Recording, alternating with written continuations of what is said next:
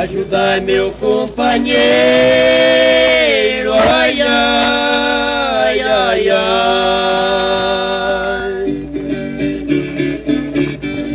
O meio deste salão,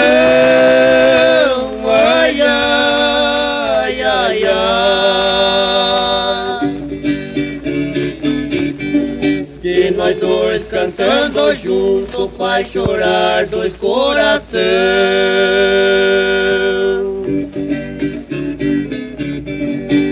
Jorginho do sertão, rapazinho inteligente, numa carpa de café ele enjeitou três casamentos.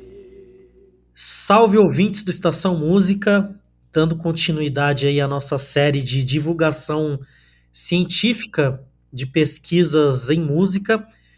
Hoje eu tenho um convidado muito especial, que é o Mário Cabral, que fez uma pesquisa fantástica sobre a viola caipira em Guarulhos. Foi um cara muito legal assim que eu conheci na USP, numa disciplina do, do professor Alberto Iqueda, sobre a música caipira e o enraizamento. E antes de eu chamar o Mário, gostaria só de fazer a propaganda, né? Se você gosta do, do podcast Estação Música e você quer apoiar de alguma forma, tem basicamente três, três formas de você apoiar né, o, é, essa produção independente, né, sem, sem patrocínio, sem, sem grandes empresas por trás.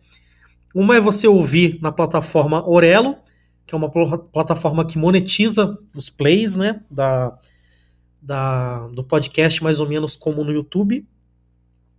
Outra forma também é você fazer um Pix para nós, o endereço do, do Pix vai estar na descrição do programa.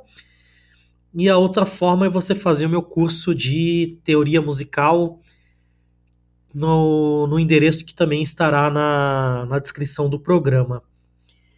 E sem mais delongas, então, vou chamar aqui o nosso convidado, o Mário Cabral.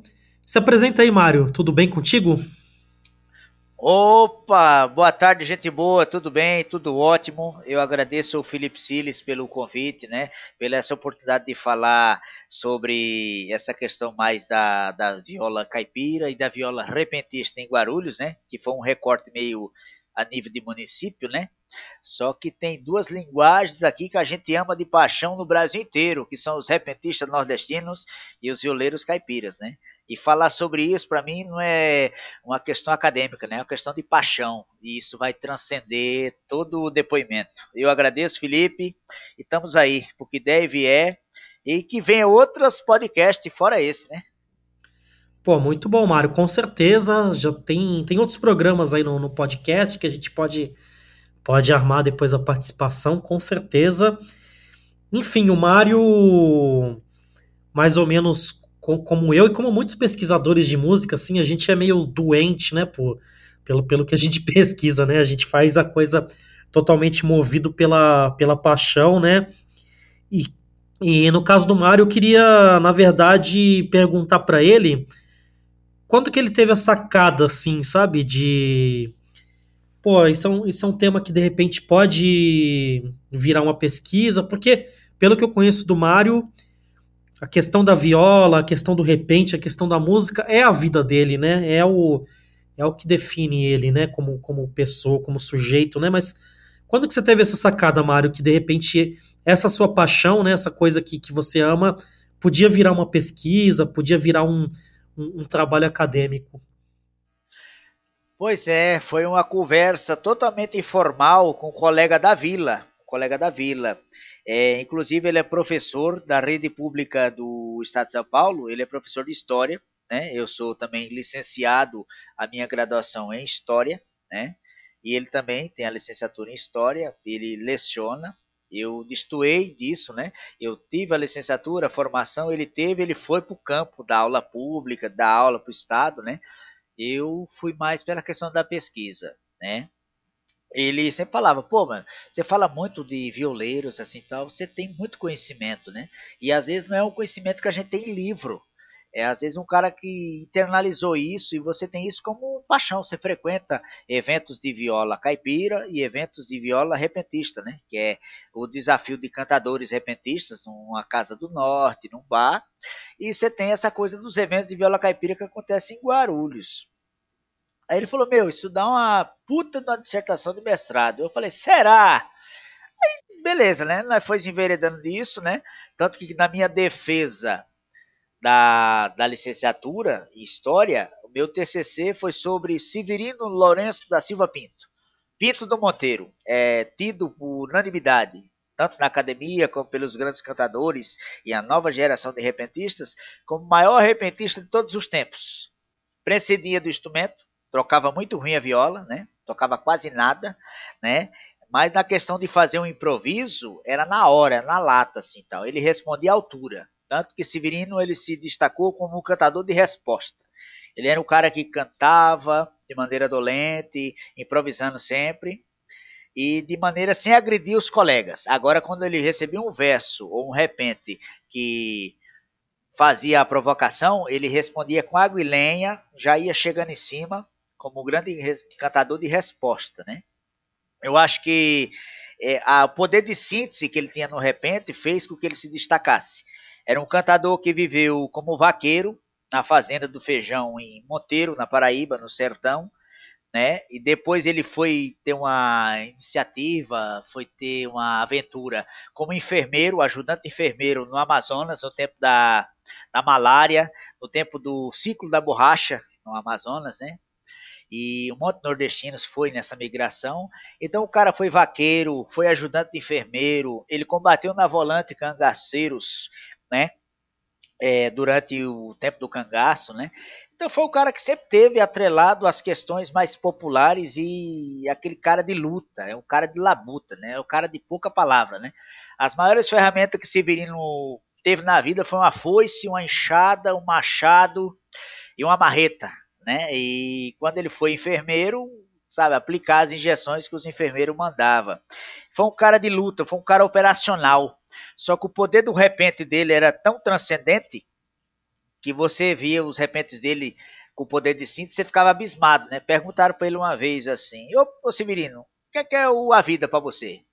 Eu comparo a minha vida com as curvas da letra S, uma ponta que sobe, outra ponta que desce, mas a volta que dá no meio nem todo mundo conhece. Aí você vê um verso tão simples, mas que dá uma filosofia danada, né, meu?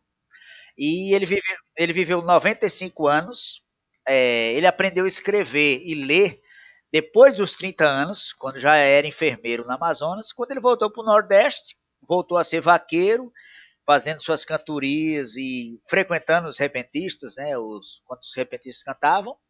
Aí ele disse assim: Oxe, se é assim eu também canto. Ah, se você fazer repente assim, eu também canto. Aí botaram ele para cantar sem ele saber, né? Aí tanto que ele engessou aquele toque, que é o baião que bate na viola, um acorde em lá, ele manteve aquele toque até o fim da vida dele, e foi ali que ele aprendeu a descobrir ser um grande repentista, né?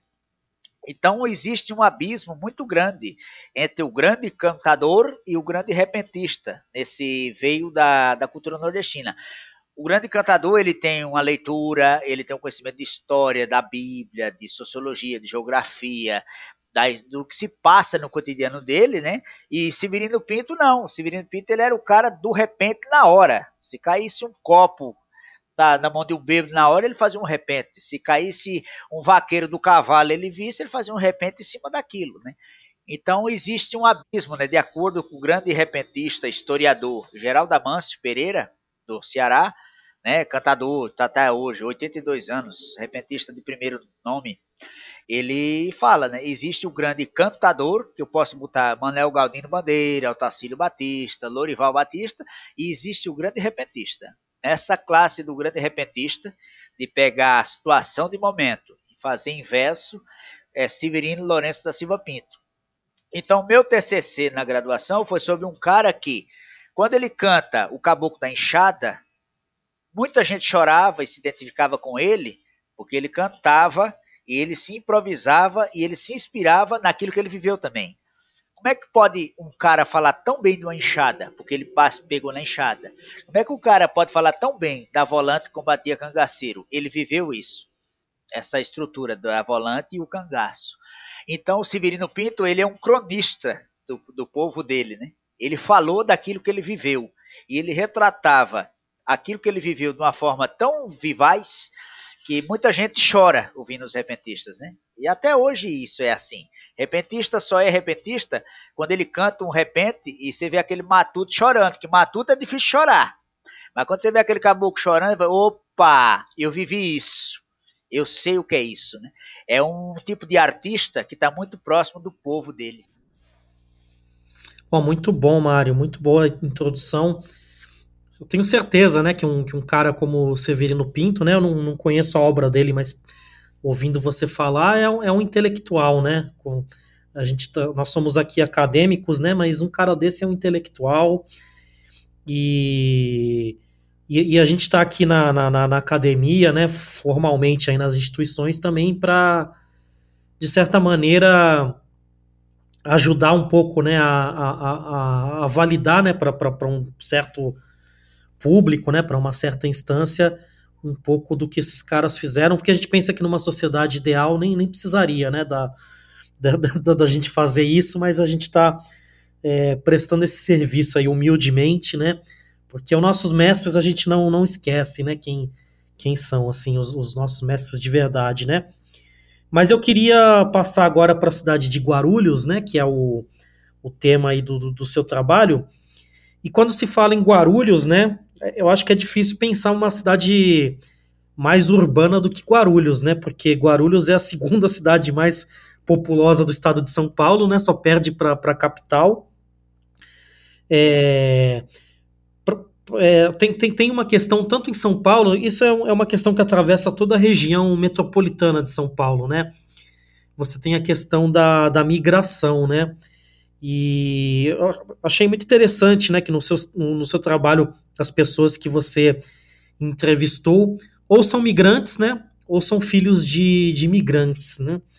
Então eu queria que você desse uma contextualizada, né, para a galera, porque apesar de, de Guarulhos ser uma cidade é, urbana, né, como você bem colocou no seu trabalho, você tem esse público migrante que, que muitas vezes a, a cultura caipira, a música caipira, a música de repente, né, a viola caipira acaba sendo um refúgio, né, de um, do, do, do, de um passado ali, às vezes um passado romântico, né, já que muitas vezes a cidade é hostil, né, com, com quem está chegando, né, a cidade muitas vezes é violenta.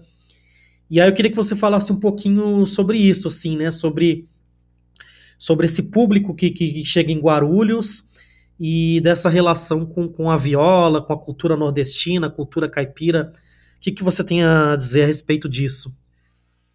Então, é, no caso, né, é, a relação dos violeiros caipiras de Guarulhos com o seu instrumento e tocando e decantando onde tiver espaço, a arte deles é tão orgânica que a gente, às vezes, enquanto pesquisador, tem que falar: opa, o fator da migração foi preponderante para eles fazerem essa arte aqui no município de Guarulhos e também essa arte se torna a cultura desse município. Tanto que Guarulhos também é muito destacada por um monte de violeiro que tem. Duplas, orquestra, tem a Orquestra Coração da Viola, que é a segunda orquestra criada no Brasil, né? De, de violeiros, né? Aí você começa a ver esse histórico, né?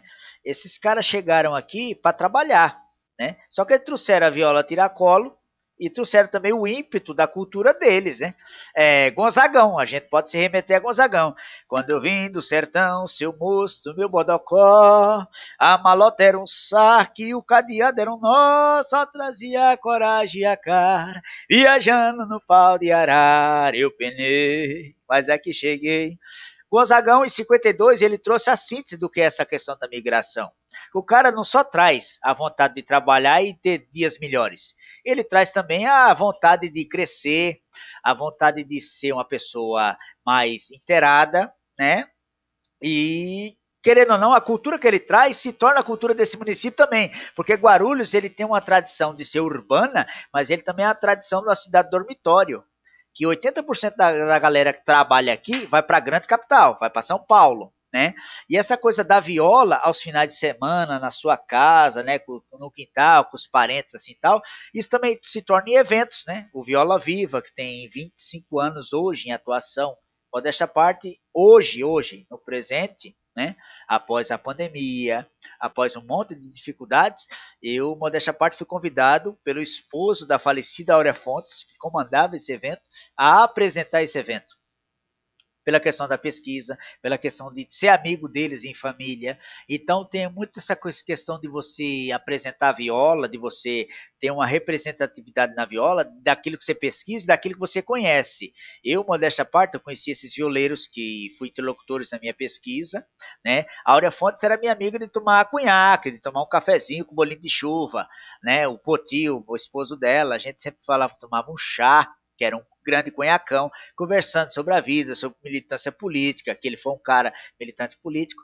Então eu vi que viola é uma coisa meio familiar, é uma coisa meio de tradição, você passa de amigo para amigo, você passa de pessoas que gostam para pessoas que gostam, e na pesquisa eu descobri que eu não tinha interlocutores eu tinha amigos. Então foi toda essa galera que me entrevistou, que eu entrevistei, que me entrevistaram também, né? Quem é você? De onde você está vindo, né? Eu sou, sou um pesquisador acadêmico, estou chegando aqui e tal. Mas peraí, a gente já viu você nos eventos, né? Então foi uma questão de familiaridade, né? Me conheceram primeiro para poder conhecê-los.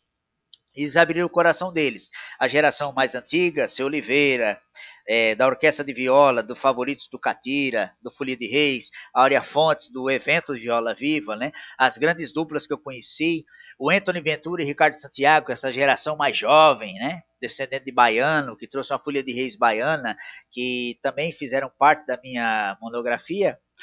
Então eu comecei a ver que viola é uma questão de afeto, de anelo e a questão familiar. Né? Você chega primeiro, mostra quem você é, para depois eles falar quem são.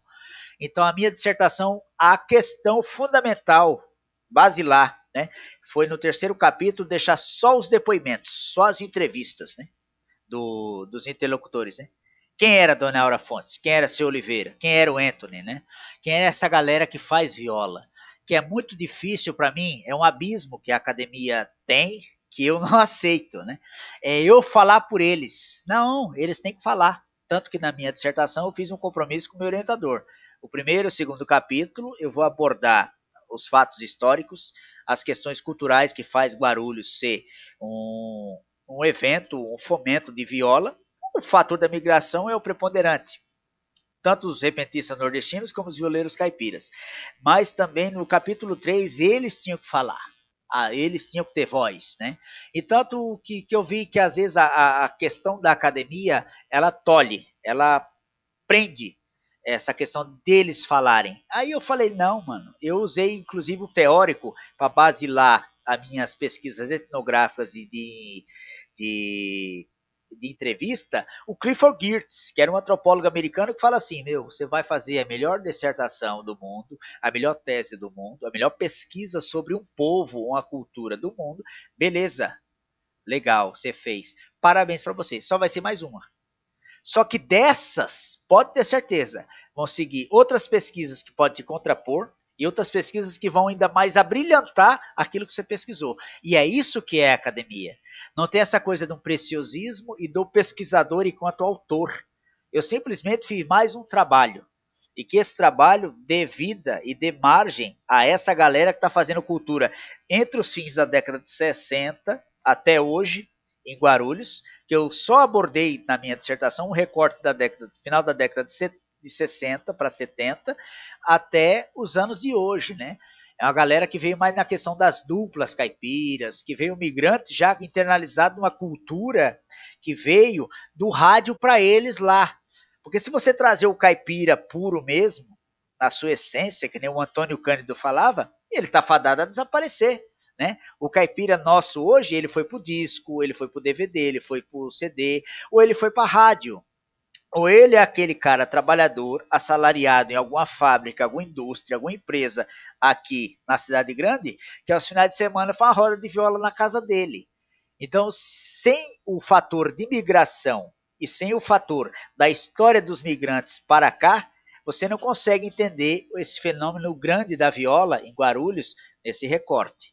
Então foi isso que a minha dissertação tentou né, trabalhar. Né? Tanto que eu vou muito à questão de datas, a questão das criações de eventos e leis municipais que fomentam esses esses artistas, que dá respaldo, né? Só que é mais uma coisa de institucional, que dá respaldo para eles fazerem. Agora, incentivo financeiro, incentivo de produção de show, produção fonográfica, dinheiro mesmo para eles viver da arte deles, nunca teve.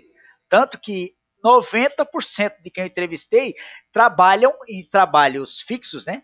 É, traba são trabalhadores assalariados que vivem da, do trabalho assalariado, não vivem da viola, né? A prova disso é os, os repentistas, né? Antônio Dantas é mestre de obra, empreiteiro, é, Dedé Laurentino é eletricista de obra, eletricista é, residencial, e você começa a ver, né, que às vezes os caras externam o que sentem, trazem sua cultura e fazem por fazer, porque na questão financeira mesmo, não tem uma secretaria de cultura, não tem um, um aparato governamental que respalda esses caras a viver da sua arte, né? Então, trazer esses caras para cá e mostrar a arte deles é mais uma questão que fala assim, ó, pô, a cidade não é só trabalho, a cidade não é só aquela coisa, levantar cedo, pegar busão e encarar o trabalho. A cidade é muito mais do que isso, né? Aí eu me reportei também a um antropólogo, Ezra Park, né? A cidade é um aglomerado de ideias e pensamentos e situações que vai muito além da questão laboral e da questão de trabalho, né? Ela vai muito mais, ela traz a humanidade das pessoas, ela traz a cultura das pessoas. E o fator de migração isso deixa latente na nossa cidade, né?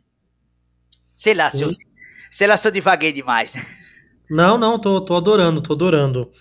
É, eu, eu, queria comentar algumas coisas que, que você falou, acho que você falou várias coisas muito interessantes, né? Por exemplo, essa questão do, da, da, da, da arte mesmo, né? Uma, e uma coisa que eu queria até te parabenizar pelo, pelo trabalho é que eu adoro, assim, essas, é, é, essas pesquisas, assim, sobre essas histórias miúdas, assim, não miúdas desmerecendo, né?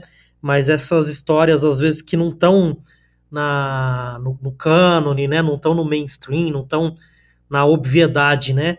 Então, são, são pequenas histórias, assim, né? Mas que eu fico pensando a potência, né, da, da, da, da viola caipira para essas pessoas, né? É, é, às vezes é o que faz dá sentido, né, para a vida da pessoa. E para mim, na, na, minha experiência pessoal, não tem como não remeter ao Toninho Melodia, né, que foi o sambista com quem eu tocava, que infelizmente nos deixou, né, no em dezembro de 2021, mas também que foi pintor de parede, pedreiro, eletricista, né, enfim, fazia vários desses trabalhos braçais e ali no seu momento de lazer, né, é, tinha a possibilidade de, de fazer a sua arte, os seus sambas, né, e enfim, foi uma, uma luta, né, de nós que tocávamos com o Toinho, de de fazer com, com, com, que essa arte, né, de repente pudesse ser o seu sustento, né, infelizmente não, não, não deu tempo disso acontecer, né, mas a gente, enfim, conseguimos muita coisa interessante com o Toninho, que ele gravasse o primeiro disco e tal, porque como você falou, tem um descaso, né, do, do, do poder público com, com esses artistas, né, e outra coisa que eu queria comentar também é essa coisa da, da, da academia, né, Infelizmente, a gente sabe que, que tem muita egotrip, né, na academia, muita gente que, que se acha muito, né, e tal, e muita vaidade acadêmica, e, e aí eu, eu também vejo igual você, assim, eu acho que a gente está prestando um serviço público, né, a gente está prestando um serviço para as pessoas, e depois o que as pessoas vão fazer com o nosso trabalho é, não, não está sob nosso controle, inclusive as pessoas podem discordar, podem acrescentar coisas no nosso trabalho, né, podem é, trazer pontos de vista diferentes, que isso só enriquece. E eu acho que isso devia fazer a gente ser mais humilde e não mais, mais arrogante, né?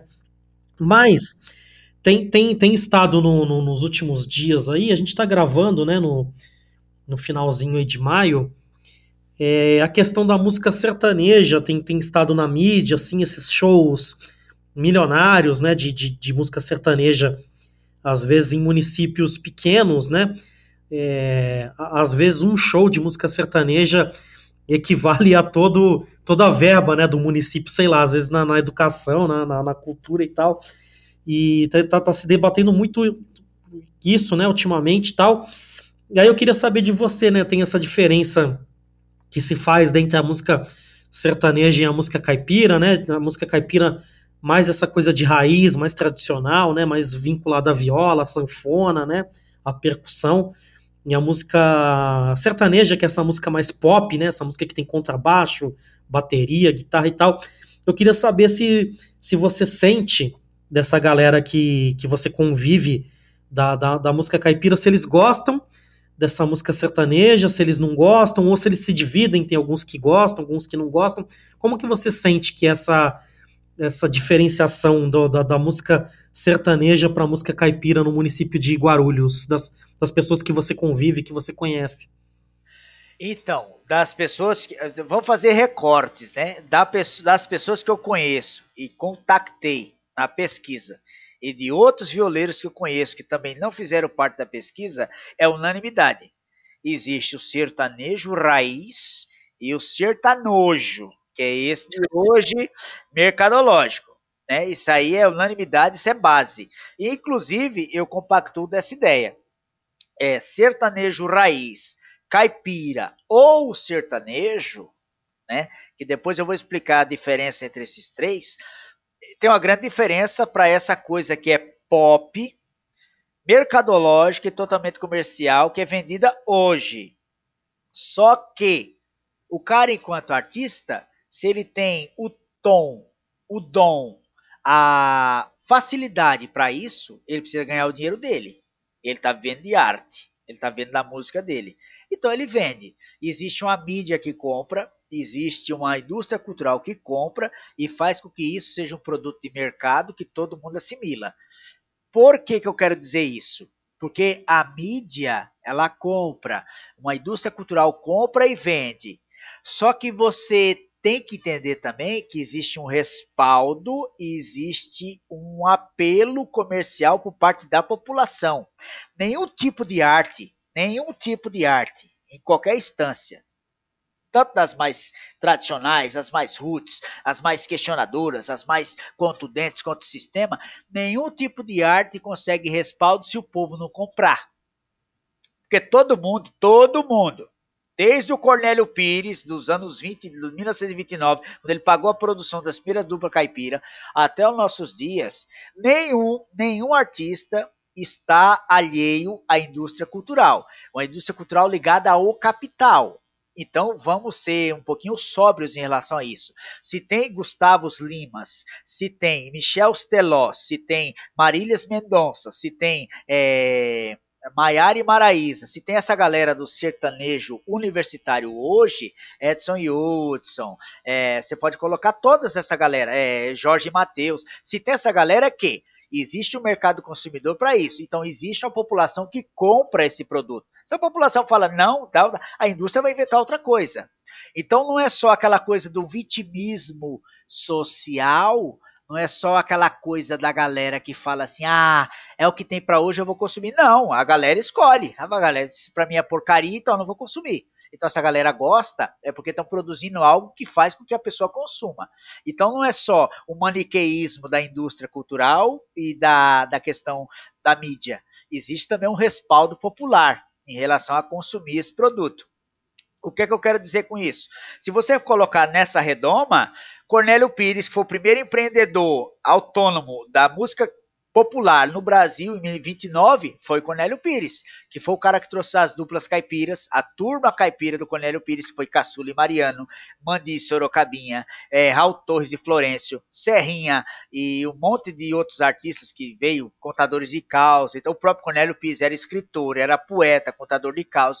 Então esse cara ele foi um empreendedor, porque ninguém queria gravar música caipira no disco. Chegaram na RCA e falaram assim, você tá louco? Chegaram na EMI pô, você bebe? Chegaram na Byton, que era o escritório que respondia à Colômbia americana, falaram, beleza, a gente pode até prensar os discos, mas você vai pagar? Aí ele falou, não, se vocês quiserem eu pago. O cara pagou a produção, viu que o bagulho rolou, né? Vendeu mais discos do que tinha fonógrafos no Brasil naquele período. Foi quando ele falou assim, ah, pode gravar mais disco aí, porque esses que tinha aqui que eu fui pedir, vendeu. Ah, o pessoal falou, peraí, não tem tanto fonógrafo assim para o cara produzir tanto disco né? Às vezes a galera caipira comprava, guardava de lembrança. E teve outros procedimentos que fizeram com o disco, mas o ato de fazer uma indústria fonográfica voltada ao veio caipira foi quando as gravadoras pensaram, pô, o nicho popular tem um respaldo. E o Cornélio Pires foi um pivô, foi um grande representante dessa coisa do, do, do pioneirismo é, autônomo, sem ser da, da grande mídia, da, das grandes gravadoras, né? Então, você vê, a música é, caipira, que se diz que é gravada dos anos de 29 até a década de 50, que, que muitos românticos acadêmicos falam que é a música mais pura, ela era um produto de mercado. O próprio Luiz Gonzaga, que é o rei do Baião, que é uma das autoridades na música brasileira, que é o cara que eu respeito de paixão. O Gonzaga tem uma, um carinho não só de pai, eu tenho um carinho de pesquisador por ele. Eu acho que pouca gente tem o dom de entender Gonzaga. Gonzaga ele transcendeu a academia, ele transcendeu a música brasileira, ele é um dos pilares da música popular brasileira. Gonzaga era um produto de mercado.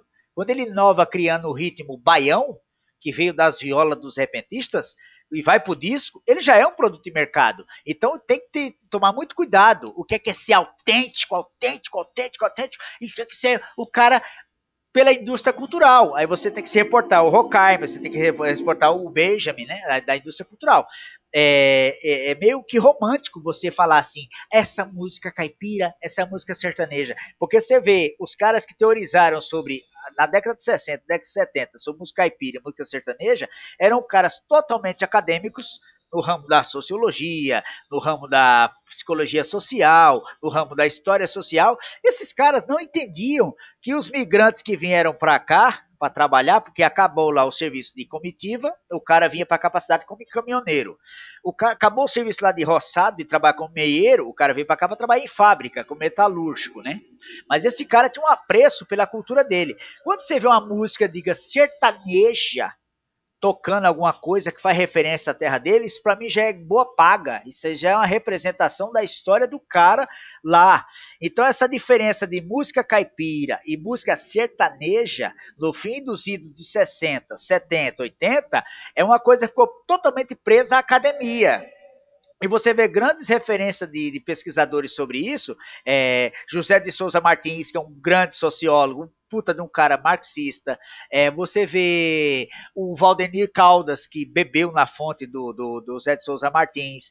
Você vê o próprio Antônio Cândido falando dessa divisão do caipira. Opa! Tem uma grande é, como é que fala, é, miscelânea de ideias aí que não cabe uma generalização. Por exemplo, quando Antônio Cândido fala que o caipira sair do seu âmbito de, de convivência, que é a questão do, do mutirão, a questão da comunidade, do bairro, ele fala que o bairro é o lugar do ponto de encontro dos caipiras, é o ponte, é o shopping dos caipiras, onde eles fazem sua cultura, sua roda de viola, sua folha de reis, assim tal.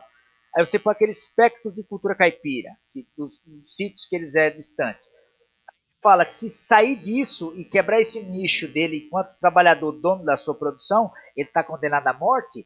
A professora Maria Pereira de Queiroz quebra ele e ela fez pesquisas empíricas em bairros. Ele, ela fez em, é, cinco bairros. Eu só não vou conseguir lembrar o nome dos bairros. Ela fez pesquisa em cinco bairros do interior de São Paulo. E ela mostrou que em três bairros a cultura caipira era mais forte no centro urbano do que no local de origem rural. Só que ela viu também que dois bairros eram também a deteriorização dessa cultura caipira, que é quando trabalhadores, dono de sua produção, passam a trabalhar para latifúndios ou vai para a cidade grande como migrante. Então, o que quer dizer com isso? Quando o Antônio Cândido fala que o caipira sair do seu meio, ele está se acabando, não, ele pode se reconfigurar. Toda cultura se reconfigura e toda cultura se, se torna algo novo. Se você deixar naquela forma puritana, aquela forma engessada, ela tende a se acabar e ela tende a se tornar uma coisa de loco, né? Ela, é, é, ela, ela não vai transcender, né? O Antônio Cândido ele tinha um argumento muito forte da questão da reforma agrária e isso eu dou ponto positivo para ele. Ponto positivo. O Antônio Cândido ele foi muito sensato nisso, né? E quando você tira o caipira do seu meio de produção e da sua produção, você está fadado a fazer ele ser um trabalhador assalariado, assalariado ou no campo da, da indústria no campo agricultura trabalhando para outros. Então a reforma agrária é a forma mais viável de você dar autonomia para esse estilo, esse tipo humano. Né? Isso é muito sensato nele, que a Maria Pereira, é, Maria Isaura Pereira de Queiroz, ela não faz isso. que às vezes o cara vem daquele centro rural e vem para o meio urbano e ele traz consigo essa cultura de uma forma que às vezes ela se torna tão forte no meio urbano que dentro do local rural ela tende a se acabar. É, eu acho que vem muito na questão do enraizamento que o Ivan fala. Né? O Ivan Vilela fala muito dessa questão do enraizamento.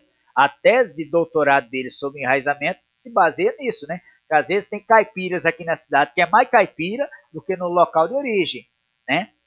Falando dessa questão da música caipira e música sertaneja, eu acho que esse debate, essa divisão, ela ficou muito represada na academia. Muito pela leitura do Cândido, da leitura do Zé de Souza Martins e do Valdemir Caldas. E você vê que essa questão ela é meio que imprecisa no consumo da população. Porque muitos cantores caipiras cantavam sertanejo. Você vê, tinha um Carreiro e Pardinho, com a referência da, da, da música raiz. Tocava amargurado. Amargurado é uma dor de corno, é uma choradeira que é linda. E é linda aquela música, né? Amargurado. Já você vê Tonico Tinoco, que é, digamos, o emblema da, da dupla caipira, cantando baile na roça, cantando músicas modernas, né? E você vê o Cascatinhana. Cascatinhana foi o cara que mais gravou internacional no Brasil, foi a dupla Cascatinhana. Porque Zé, o Zé Fortuna, que era um grande compositor caipira, quando começou a gravar, os caras só gravavam é, clássicos e releituras de músicas internacionais. Índia, Meu Primeiro Amor, Flor do Cafezal, tem tudo muito aquela coisa da Guarânia, do, do, da melodia paraguaia na, na composição das letras, na composição da melodia. Então, se você for falar assim, a música caipira e a música sertaneja, meu, ela se perde, ela se perde total. Que esse Cornélio Pires, pesquisador, inovador, é, promotor de cultura popular, que gravou esses discos desses caipiras primeiro, o cara já estava não só inteirado na cultura caipira de onde ele veio, pô, o cara é de Tietê, interior de São Paulo. Ele era um cara que lia Tchekov, ele era um cara que lia outras literaturas, ele teve uma contraposição, é, digamos, na escrita contra o Monteiro Lobato. Enquanto o Monteiro Lobato era o preconceituoso que fez a ideia do Jeca Tatu, do caipira atrasado, do caipira ruim de serviço, do caipira indolente, doente, amarelo, ele fez o caipira vivo. Uma, anedota que o Cornélio Pires faz é o seguinte, né? Chegou um gringo lá na terra do cara e foi visitar a casa de um caipira. Aí ele se pôs a visitar, como ele estava cheio das pompas, não sei o que, o caipira falou: É, esse é minha mãe, esse é meu pai, esse é meus irmãos aqui nos retratos pintados, que não sei o que. Aí tinha um quadro de um cavalo, né? Tinha um quadro de um cavalo, né? Para o caipira, era uma coisa que representava o burro que conviveu com a família dele, assim tal. Então, para ele, tem uma questão de apreço. Só que ele viu que o gringo ia espizinhar e ridicularizar. Aí ele fala assim, ou o gringo fala assim, mas esse cavalo aqui, retratado na parede aqui, é seu parente também? Não, isso não é quadro, isso é um espelho. Percebe? Nacional. É aquela Exato, não é caipira, mas não é burro, pô. Você tá vendo que o cara vem aqui espizinhar você, esculachar você, então você tem um respaldo cultural para poder responder à altura. Então o Cornélio Pires, ele contrapõe o Monteiro Lobato, que ele traz um cara que não faz é, essa, essa pegada de, de, de, ser um caipira inocente, um caipira leigo. Não, o caipira é vivo. Né? Você vê as modas que eram gravadas quando o Cornélio Pires trouxe essa produção de 29 a 30, que a Columbia prensou os discos, você só vê moda do, do Jorginho do Sertão, caipiras inteligentes, né? Então, existe isso, né? É, essa coisa da linha tênue, é uma linha tênue, né? O que é que a música sertaneja e a música caipira, ela ficou muito no debate acadêmico. E ela se perde mesmo na questão do consumo da população. Que quem consumia não sabia o que era caipira e o que era sertanejo. Só que tem uma divisão muito legal, que eu acho é, na escrita do livro, né? O nome do livro chama Capitalismo e Tradicionalismo, né? É, aspectos da, da cultura dos interiores, assim. É, o, o, texto, o livro mesmo, é, eu acho que a base do, do, do, do, título é isso, Capitalismo e Tradicionalismo, que é do José de Souza Martins, em 1975. Uma divisão que eu acho que é legal é isso, né? Quando você traz a música para o disco, ela já passa a ser sertaneja. Por quê? Ela vem naquele formato de pouco tempo de duração. Uma música nos 78 rotações era até 3 minutos e meio. E depois você pode jogar para o LP até 5 minutos, dependendo das faixas. Isso já é a música sertaneja. que é um, é um produto, é um produto condensado num número específico de horas de gravação. Então, essa é a música. A música caipira mesmo, é o que o Ikeda falou. Você não consegue botar uma música Ikeda, uma, uma música caipira, num disco. Você não consegue, porque assim, a música caipira é o repasto, que é a hora de comer, a comilança, né? É o quentão, é o vinho quente, é a pinga, é uma feijoada, é um caldo de mocotó, é um empadão, né? E depois é a roda de viola. Uma roda de viola de uma roda de São Gonçalo é, é, de São Gonçalo é quatro horas. Uma roda de uma folia de reis é a madrugada inteira cantando. Então o espectro da música caipira, música caipira mesmo, na essência, ela tem o comes e bebes, ela tem uma questão religiosa, ela tem uma questão afetiva, uma questão de mutirão, de aglomeração de pessoas. Como é que você vai pôr esse universo dentro de um disco? É, exato. Difícil, né? Difícil. É mesmo que é, você querer colocar São Paulo dentro de Guarulhos. Não cabe, né? Não cabe. Então, o, a, o produto da, da, de, dessa síntese é a música sertaneja, que é voz e viola, uma dupla cantando uma oitava acima, outra oitava abaixo, em terças, né? O violão e viola. Aí você começa a ver quem eram realmente os expoentes disso. Raul Torres de Florencio, Tonico Tinoco, é, Mandi Sorocabinha, é, Caçula e Mariano, Zé Carreira e Carreirinho, as irmãs Castro, aí você vem Cascatinha Ana, né? Então eu acredito que essa síntese, que, que nem o José de Souza Martins fala, eu acho que a diferença é, mais palpável, né? Ela mais palatável tá aí. É quando esse, essa cultura totalmente tradicional, ela vai ser um produto fonográfico. Ela passa para o disco. Que você não consegue colocar a essência de uma música caipira no disco. Porque música caipira, música tradicional, qualquer cultura tradicional, maculelê, jongo, capoeira, repentista de viola, você só consegue entender a síntese dele é ouvindo na hora, é no momento, é na, naquele local, é em loco, é, é, é presencial, né? A partir do momento que ela se torna, é, para nosso tempo hoje, né? Vamos reportar nosso tempo, EAD, que ela já é um produto gravado, então ela se torna sertaneja. Sei lá se eu divaguei muito, mas acho que mais ou menos que eu assimilei deles, né? Sim. Não, eu concordo contigo demais, assim, Mário. Acho que a gente precisa ter um pouco de tranquilidade menos man maniqueísmo também, né, para analisar essa questão da, da indústria cultural, né, porque eu, eu tô contigo, assim, se foi pro disco, já, já tá jogando o, o game aí da, da indústria, né, pode ser o Pode ser o Luan Santana, a Anitta, mas pode ser o Cascantinha Nhanha, pode ser o Tonico Tinoco, pode ser o Tom Jobim. Né? Se saiu o disco, tá, tá, tá na indústria, né? Não, não tem como correr disso, né? E, enfim, cada um também vai se relacionando com a, com a indústria, né? Da, da, de acordo com a sua estratégia, né? De acordo com, com, com seus princípios e tal. E é isso, né? Também a, a gente na academia às vezes fica teorizando, fica classificando as coisas mas quando a gente vai para a realidade, a gente vê que a realidade é muito mais complexa, né? Então, Exato. eu também, também tenho essa impressão que você tem, assim. Eu acho que o público mesmo, o público geral, eu acho que eles gostam do Luiz Gonzaga, gostam do, do Luan Santana, gosta do, né? Gosta do Tonico Tinoco, né? Pelo menos essa a impressão que, que eu tenho. E aí, falando do, do Tonico Tinoco, né? Eu, eu compartilho contigo também essa questão da de, de, de, você banalizar né, a cultura caipira, né, de você colocar o caipira como aquele atrasado, né, o, a obra do Monteiro Lobato contribuiu um pouco com esse projeto, né, que a gente sabe que isso é feito em nome de um, de um projeto é, liberal, um projeto né, de urbano, né, um projeto capitalista e tal, e, e você colocar o, a cultura caipira à margem, né, faz, faz parte desse projeto, né? Eu estava até olhando aqui os, a lista dos recordistas de, de venda de discos, né? O Tunico e Tinoco, se eu não me engano, eles estão em sexto lugar, assim, entre os artistas que mais venderam disco na história do Brasil. Só estão atrás do, do Roberto Carlos, do Nelson Gonçalves, da Angela Maria, da Rita Lee e do Benito de Paula. Mas, por exemplo, tá na frente da Xuxa, tá na frente do Raça Negra, tá na frente do Legião Urbana e tal. Eu, eu tava vendo até se, se eu achava o Tom Jobim nesse ranking, nem tem, assim, sabe? O Tom Jobim que é.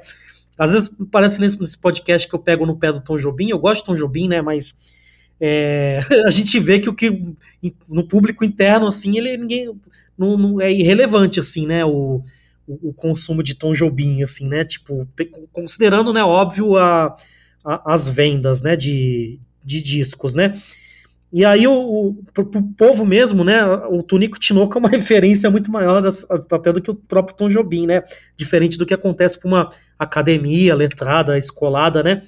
Mas eu puxei esse gancho do Tunico e Tinoco porque eu vi que no seu trabalho tem, tem uma participação né, do Tunico e Tinoco para o pessoal de Guarulhos, né? Além deles serem uma, uma grande referência, parece que eles chegaram a fazer umas parcerias né, com, com, com a galera de Guarulhos. Conta um pouquinho essa relação de, de Guarulhos com, com o Tonico e Tinoco e com, e com esses artistas mais consagrados, né? Com a Inesita Barroso, com Pena Branca e Chavantinho, né? Eles parece que, que tiveram uma ligação também, né, com os violeiros de Guarulhos.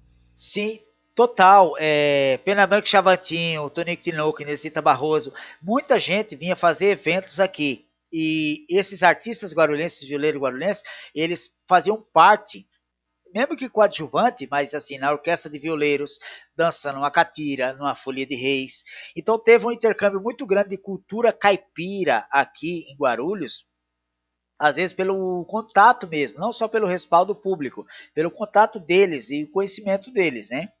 É, o, o Pena Branca e Chavantinho, eles foram violeiros que foram reconhecidos aqui na Orquestra de Violeiros Coração da Viola de Guarulhos. Quando eles fizeram um dueto, uma vez, para um festival que foi até pela Globo, né, o Festival de Cultura Popular, em 82, eram eles para ser os ganhadores. Aí colocaram o outro cara lá, porque tinha um julgamento, né? Mas essa questão dessa voz casadinha, essa coisa dolente mesmo do sertão, que os dois eram do interior de Minas Gerais, vieram para cá como migrantes, né? Aí foi quando o, o Pernambuco Chamativo foi totalmente reconhecido, eles foram totalmente respeitados, né? Gravaram Cio da Terra com Milton Nascimento, aí foi a, a coroa de flores, coroa, coroa de louro para eles, né? Pra, pelo sucesso. E caras totalmente simples, trabalhadores, assim tal, que viveram de sua arte, né? E às vezes faziam trabalhos aqui enquanto trabalhadores assalariados, batia carteira, batia ponto, né, tinha carteira assinada. Se Oliveira mesmo, ele se aposentou como funcionário da prefeitura. E se Oliveira, ele é um ícone aqui em Guarulhos, que ele tem representatividade em quatro linguagens, onde a viola tem. Nas duplas caipiras, que ele fez a dupla com Oliveira e Olivaldo, na Orquestra de Violeiros Coração da Viola, que ele foi um dos fundadores dessa orquestra, Diga-se passagem, já existia a orquestra de Osasco. Só que Tonico Tinoco não queria gravar com eles, porque na, no dizer de seu Oliveira, seu Oliveira falou que o Tonico falou assim, vai, aquele povo de Osasco só sabe beber, ficar ruim, ficar, não saia direito. Não, não vou querer outra coisa diferente. Só que eles tinham contato com o Manuel Rezende, que era o, o, representante da Agas aqui em Guarulhos, que era a Associação dos Guarulhenses Artistas Sertanejos. Aí falaram pro Manuel Rezende, oh, organiza uma orquestra aí, uma coisa meio orquestral que nós vai tocar no Teatro Municipal. Foi quando eles fizeram aquele show lá, Viola vai ao Teatro, né? Que virou um disco em 79, em 84 foi, fez parte, né? Da beira da Tui ao Teatro Municipal, a trajetória do Nick Tinoco, né? Teve um disco produzido com esse projeto e teve um livro, né? Que mostra a trajetória dos irmãos Pérez, que é o Tonico Tinoco, e como é que essa orquestra de violeiros teve um respaldo, e como é que a Orquestra de Osasco foi a primeira em 77, a Orquestra de Guarulhos foi a segunda em 78. Elas tiveram uma importância muito grande para a criação de mais de cento e tantas orquestras que tem pelo estado de São Paulo. Quem se debruça muito sobre essa pesquisa das orquestras de viola no estado de São Paulo é o professor Saulo Alves, né? que tem uma tese de doutorado dele, inclusive o André, colega nosso, que ah, defendeu o mestrado recentemente sobre viola, sobre o ensino da viola de maneira digital, de maneira online, por cursos online, né? Ele se debruçou muito sobre o Saulo, né? E o Saulo é a referência sobre estudar essa questão da orquestração do instrumento que é totalmente popular, que é um paradoxo, né? Você pega um instrumento totalmente popular, de gente que às vezes não sabia o que é partitura musical, de gente que, sabe, não tem essa coisa do que é que nos moldes ocidentais, né? no tempero, na modulação que, que nos temperou nosso Johann Sebastian Bach, né? foi um dos caras que padronizou essa coisa de é, Dó, Ré, Si, né, de Dó a Si, sete notas, dois semitons, quem temperou partitura, né? Então, a gente, a música caipira não tem isso na sua essência. Música repentista, pelo contrário, música repentista é muito mais modal, ela é muito mais moura, árabe, né? Essa coisa de entre um dó e um ré tem vários tons, né? Então essa questão é muito de séculos atrás.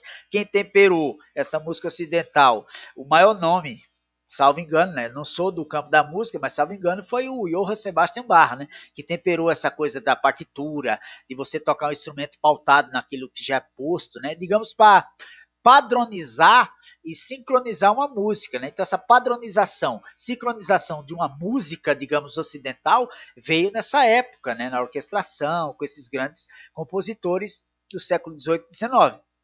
Agora, se eu botar um caipira para tocar uma moda de viola e falar assim, me dá um dó, me dá um ré, me dá um lá com sétima, ele vai falar, uai, que é isso, uai? Porque a música deles é totalmente ouvida, é totalmente, é, é, digamos, é, é sensitiva. O cara sente a nota, né? Ele, a... e, e, eles, têm eles têm o termo deles também, né? Eu lembro que eu toquei uma época que em Cosmópolis com alguns violeiros, eles falavam primeira, segunda e terceira, que equivalia na teoria musical à, à tônica subdominante dominante, assim, da, da harmonia tradicional, né? Mas tem o termo deles ali, primeira, segunda e terceira, Sim. né? Perfeito, exatamente. É, eu vou eu vou até é, até mais, né? Essa coisa de você temperar uma música e trazer esse, essa coisa de é assim, assim, assim assado, padronizar, numa partitura assim tal, ela cabe muito bem e ela fica muito bonita na, na música erudita, na ópera, não sabe, numa coisa mais, digamos, é, é, sei lá, mano, é, como é que eu posso dizer? Esperada, uma, uma, coisa pronta, sabe? Eu vou gravar uma composição aqui e tal, eu vou escrever. Agora, quando você vê um catireiro batendo a viola na hora, meu, o que tem de improviso ali, entre o, o batido das botas e o, o sincopado da viola é um abismo. O que tem às vezes das notas que eles fazem na hora, os cururueiros de Piracicaba que improvisam na hora, os repentistas nordestinos que fazem na hora. Então o instrumento às vezes acaba soando como coadjuvante. Ele é um fundo musical porque é feito na hora. Que às vezes essas culturas populares têm muita coisa da oratória, da, da poesia, da voz que transcende a instrumentação. Sim, sim. Percebe? Percebe como é que a coisa é mais parada? Você vai falar para um cantador repentista falar, assim, me cante com lá com sétima, com uma, uma, um Fá menor, não sei aonde. O cara faz a música na hora, um repente que é totalmente metrificado, né? Tanto que a métrica poética, a letra do repentista nordestino, ela é internalizada na hora. Me canta uma cestilha aí, me canta um martelo galopado, me canta um galope beira-mar, me canta um oitavão, na hora. Ele vai fazer a poesia na hora que ele internalizou aquela métrica poética que você solicitou. Agora, a viola, para ele, é uma base, é um fundo musical por repente. Então, a função dela é totalmente coadjuvante. Que às vezes eu vejo isso muito no, no, no samba do Partido Alto do Rio de Janeiro, nas trovas gaúchas. O, o, instrumento, ele é um acompanhante. O que vale mesmo é repente, é verso feito na hora os curueiros de Mato Grosso, os curueiros aqui de, de Piracicaba, no interior de São Paulo, os repentistas, os trovadores gaúchos, os calangueiros mineiros, né? Então, até que ponto, né? Você fala música dentro da, de uma academia, né, que ela é totalmente é, ocidental, temperada, você tem que seguir partitura, e até que ponto essa música popular, ela é tão popular que ela é mais poética do que propriamente música. Eu não sei, né? Não sei se eu divago nesse sentido, porque assim, às vezes eu me considero às vezes cantador, porque eu escrevo cordel. Eu escrevo cordel, Sim. eu escrevo cordel desde que eu me entendo por 13 anos de idade. Eu já vou para casa dos 34. Sempre fiz poesia de cordel. Eu tenho um monte de letra aqui. Uma vez um colega meu que toca viola falou: "Meu, você não põe música nisso?" Eu falei: "Não põe música porque eu sempre entendi como poesia." Agora, se você entender a estrutura métrica que eu escrevo, que é a literatura do cordel, que é sempre pautada numa métrica, numa rima, numa oração, e você fazer música de viola em cima, aí casa. É quando a poesia se sobrepõe à, à, à melodia, à estrutura harmônica do instrumento. Né? Tanto que tem uma grande diferença de um grande repentista para um grande violeiro. Por exemplo, grande violeiro a gente pode considerar o próprio Ivan Vilela, que a gente conheceu, né? O próprio eh, João Paulo Amaral, o próprio o, a, a, como é que fala? A Adel Marco Verde, Aí você pode ver, o próprio Tião Carreiro, o nosso colega André Moraes, a gente pode ver o Afonso Vila Sante, você pode ver galera que pega a potencialidade do instrumento e explora totalmente o campo harmônico dele. Agora, dá um repente para esses caras fazer. Eles apanham e não faz. Não faz, não faz. Percebe? Porque a questão de você criar uma musicalidade popular é na hora, é momento. É totalmente intrínseco à realidade que você vive. Então, eles são caras que realmente você pode dizer, eles se prepararam para explorar a riqueza e a beleza da potencialidade desse instrumento. Agora, cantador repentista mesmo, aí tem aquela coisa que eles aludem ao dom divino, é, eles agradecem a Deus por ter o dom de improvisar, mas é que está totalmente o contexto social que eles estão vivendo. O cururueiro que vive a vida inteira ouvindo cururu em Piracicaba, ele não vai aprender a cantar rock, ele vai aprender a cantar cururu. É a mesma coisa um repentista violeiro que nasceu no Vale do Pajeú, nasceu no Vale do Siridó, nasceu no Vale do Cariri, na Paraíba. Eles não vão aprender a tocar é, ópera, não vão aprender a cantar é, a valsa vienense, né? Vão aprender a tocar é, Strauss, né? Eles vão aprender a cantar repente que nem os caras. Então, esse tipo de arte popular onde a viola tá, tanto o mundo caipira como o mundo sertanejo, tem muito relação ao meio onde estão inseridos. Sim. Bom, você citou aí o Ivan Vilela, o André, que futuramente estará nesse programa também, já estou conversando com ele, dele participar. Ele recém defendeu né, a dissertação dele sobre o ensino online da, da viola caipira. E aí eu queria tocar com você justamente nesse ponto, né? Na sua dissertação você trouxe também algumas figuras, algumas pessoas que, que não são aqueles detentores, né, do, do conhecimento assim que a gente entende como tradicional, né? Aquele cara, mas é o cara que, que de repente veio de uma outra tradição e se encantou pela viola, se encantou pelo, pelo mundo caipira, pela cultura do repente, né? É, para mim, eu, eu, eu, gosto de fazer às vezes alguns paralelos com, com o samba, né? Que é, o, que é a cultura musical que eu tô um pouco mais próximo. Uma vez eu fui até no, no CPF Sesc participar do bate-papo com o Tantinho da Mangueira, e aí perguntaram pro Tantinho se o Partido Alto vai, vai morrer, se ele vai acabar. E aí o Tantinho falou assim: é, é o problema é que quando eu era moleque, existia o partido porque existia o convívio na, na escola de samba, né? Então você ia para a escola de samba, que aquilo, aquele, aquele era seu momento de lazer, então você ia, você jogava baralho com a galera lá, tinha feijoada, tinha comida, e o Partido Alto fazia parte daquele contexto ali, daquela brincadeira, né? Você tava. Era uma forma de você se divertir, de você integrar, né? As pessoas que estavam ali. Falou como o contexto da escola de samba mudou, hoje em dia é uma coisa completamente diferente, né? As pessoas vão mais próximo da, da época do desfile e vão para o ensaio e, e você não tem é, regularmente né, esse, esse mesmo convívio, até porque as opções de lazer também, hoje em dia, você tem outras opções, né? Então você não tem mais aquele partido alto daquela época, mas você tem pessoas interessadas pela cultura que às vezes estudam né, a cultura e, e conseguem né, estudar e fazer um, um, um, partido alto. Ele até citou lá um menino que agora eu não vou lembrar o nome, mas que ele falou que é um, que é um, que é um cara também fora da, da cultura do, do samba do Partido Alto, mas que estuda, se interessa. Então, o Tantinho, na, na visão dele, ele via que a cultura se mantém pelo interesse da, da, das pessoas, né? E aí, na, na, na, sua dissertação, você citou, você, por exemplo, entrevistou o Zé Elder, né? Que é um cara que, que é professor de conservatório, mas que se apaixona, né, pela cultura caipira, pela viola. Então eu queria que você falasse também dessas pessoas que dão continuidade né, para a cultura pelo interesse, né, por, por conhecer depois, por conhecer às vezes até tardiamente, e por essas novas gerações aí de, de violeiros, assim, o que, que você sente deles, se eles, se eles trazem também outros temperos, outras é, coisas da, da, das suas bagagens culturais, ou se eles tentam ser mais fiéis à, à tradição da, da, viola tradicional. Como que você sente esse público novo, assim, esses, esses novos violeiros, esses novos repentistas, inclusive que você faz parte disso também, né? Você também é um é um neo, neo repentista aí, neo, neo poeta, né? Como que você sente essa nova geração? Então, se você colocar nessa coisa do da essência, de buscar as raízes, né? Você despreza o próprio Zé Helder, você despreza o próprio Ivan Vilela, você despreza toda essa galera jovem que tá pegando a viola e trazendo novas linguagens. O Zé Helder tem uma linguagem de ter bandinha de rock na garagem dele.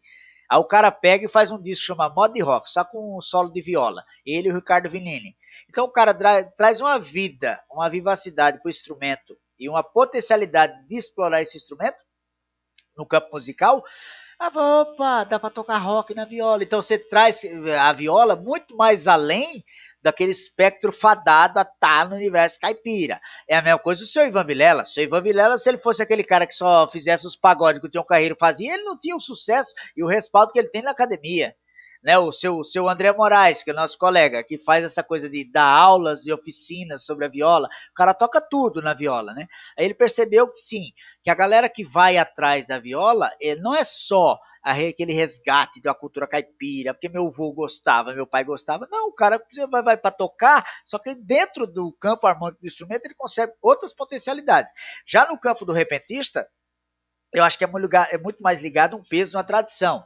Eu quero ser cantador bom, repentista bom, igual foi fulano de tal, Lorival Batista Patriota, Moacir Laurentino, Pito Monteiro, é, João Severo de Lima, é, Zé Camilo de Melo. É, eu só quero esses caras, mas é que tá embora seja o toque de viola mais simples, igual sempre foi, é só uma base o repente fazer.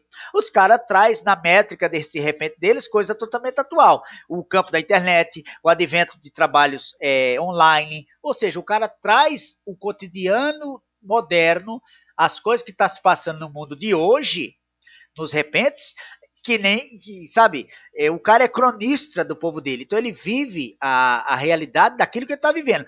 Impossível, impossível, impossível. Qualquer cantador repentista hoje cantar e fazer sucesso, sempre lembrando o canto do sabiá ou a catingueira quando chora, quando está no tempo de, de, de inverno o pássaro carão quando chega no canto da chuva. Ou seja, são cantigas que realmente até hoje fazem parte. Existe o contexto da seca, existe um solo nordeste sofrido, existe a história desse povo. Agora, se você sempre bater nesses assuntos, você está fadado a cair no esquecimento, é mais do mesmo, né? Então, o repente, a viola nordestina, ela acompanha a modernidade e os contextos sociais que elas são inseridas, então ela está acompanhando o tempo dela. Então existe um dinamismo cultural em cima disso. Da mesma forma que existe a, canção caipira, né? Quem é que está fazendo sucesso agora e está se tornando um, grande acadêmico, né? Na questão da pesquisa, na questão do, do toque da viola, de orquestração. João Paulo Amaral. Agora você pega João Paulo Amaral fazendo a mesma coisa que os violeiros faziam na década de 80 ou na década de 70. Pô, o cara tá fadado ao esquecimento. Então existe, a cultura se reconfigura, ela se dinamiza e ela e a, é a, natureza da própria cultura é se reciclar e se modernizar e atender necessidades locais. E o que é passado se reconfigura como futuro, só que totalmente atrelado com, com, com, com relações presentes ali. Por exemplo, esse migrante aqui que está na cidade. Ele é aquele caipira que saiu do interior dele? Não.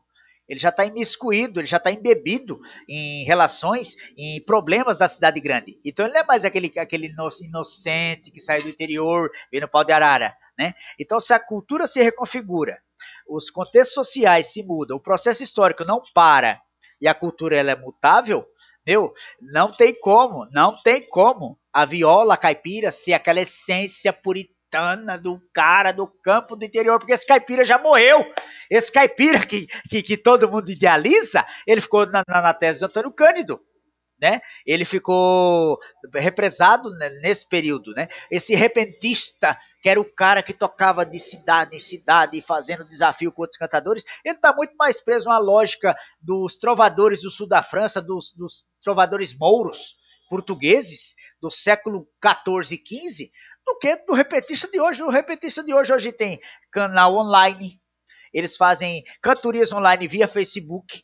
Né? Então, hoje a coisa está muito mais moderna e assuntos de hoje, situações cotidianas de hoje fazem parte das letras, dos repentes, da musicalidade, da aura desses cantadores que se dizem mais tradicionais. Né? Então, até a tradição, se ela não caminhar, ela, ela tende a virar peça de museu. E a cultura não é peça de museu, ela é dinâmica, ela se reconfigura, ela se transforma, ela se faz. A questão do choro. Sabe? É, todo cara que vai fazer, ah, eu sou, eu amo choro, que não sei o que, ele vai viver reproduzindo as obras do Esmeraldino Salles? Não, cara, ele tem que fazer outras letras, outras musicalidades. Ele vai morrer reproduzindo a, as letras do Lupercio Miranda, da, da, galera mais tradicional do choro. Não, cara, é realidades cotidianas de hoje. Ele tem que entender a musicalidade de hoje, né? Então, eu acho que, na, na, respondendo a você, é, se essa questão da cultura, o que é que é tradição, o que é que é modernização, é uma linha muito tênue. Porque se ele ficou totalmente preso à tradição, ele está fadado ao esquecimento. Agora, se ele pega essa tradição e ele mescla o, o, o cotidiano que ele está vivendo, o contexto social que ele está vivendo, aí sim, esse cara, ele respeita o passado dele e faz a sua arte para o futuro. Não sei, eu acho que é mais ou menos assim, sabe? Concordo plenamente.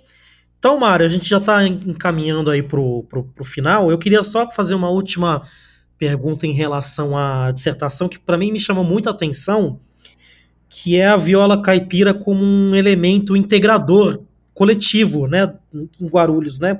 Você citou até a, a GAS, né, que é a Associação Guarulhense de, de Artistas Sertanejos, né? E a gente sabe, né, que no contexto rural a, a viola, né, a festa, a folia de reis é, é uma festa coletiva, né? Uma festa que que integra as pessoas, né? Então eu queria que você falasse um pouco, né? As pessoas às vezes no contexto urbano, né? E o contexto urbano ele é tão moldado, né? Para para o individualismo, né? Para cada um ficar na sua casa, no, no, seu núcleo familiar, né?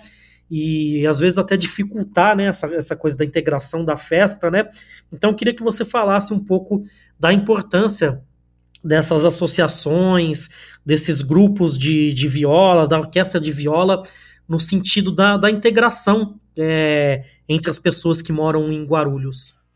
Então, no caso da Agas, né, ela foi uma associação, é, a Associação Guarulhense de Artistas Sertanejos, que ela teve em voga no final da década de 70, de 1976 até 1987. Então ela durou muito pouco tempo.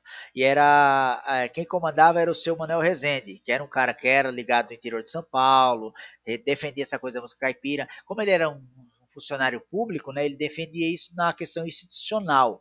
E ele angariava gente que era do interior. Então, essa galera que fez parte da orquestra de violeiros, né, que eram dos produtos da Agas, né, a Agas tinha as duplas né, sertanejas, que tocava, tinha um espaço, um espaço físico, né, onde eles se apresentavam, que era na Avenida Suplicy, aqui perto do centro de Guarulhos, e tinha um espaço deles, que eles pagavam do próprio bolso aluguel, rachavam entre os violeiros, tinha associação, tinha carteirinha e tudo.